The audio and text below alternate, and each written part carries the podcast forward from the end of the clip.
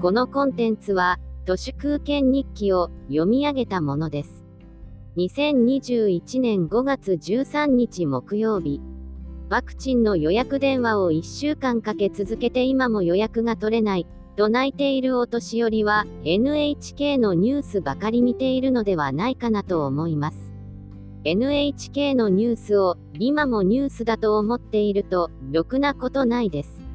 NHK のニュースは、朝鮮中央放送のニュースと似たり寄ったり。つまり、プロパガンダです。プロパガンダとは、レーニンが好んで用いた思想の言葉で、権力者の言動垂れ流しです。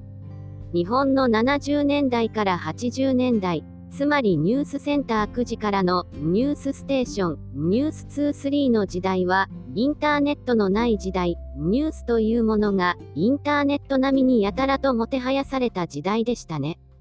2010年代は SNS がやたらともてはやされた10年でしたけど、よく考えれば SNS もニュースと似たり寄ったりで、かなり怪しいですね。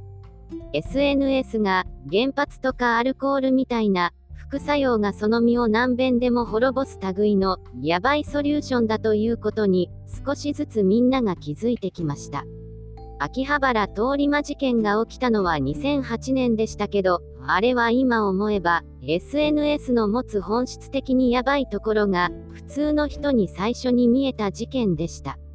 秋葉原通り魔事件の犯人は掲示板を荒らされたことで秋葉原歩行者天国にトラックで突っ込んだわけですけど、掲示板が生きがいになってしまい、やがて死にがいへと転じたのは、SNS とまるで同じです。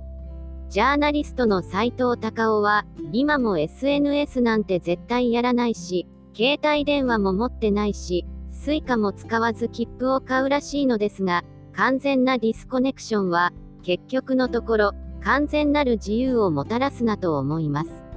自由もどきこそ、生涯をかけて遠ざけるべき、がん細胞なのだろうと思います。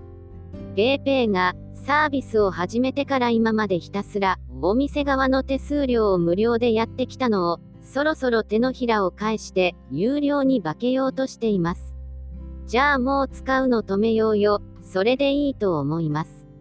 あんなもん、なくても特に困りません。電子マネーも SNS と似たようなもので、よく考えれば、マネーそのものが SNS みたいなものですから、SNS は最新のマネーなんじゃないかな、と気づきます。これからはこれですよ、というプロパガンダのメッセージは、それまでのあれをなくしてしまおうとします。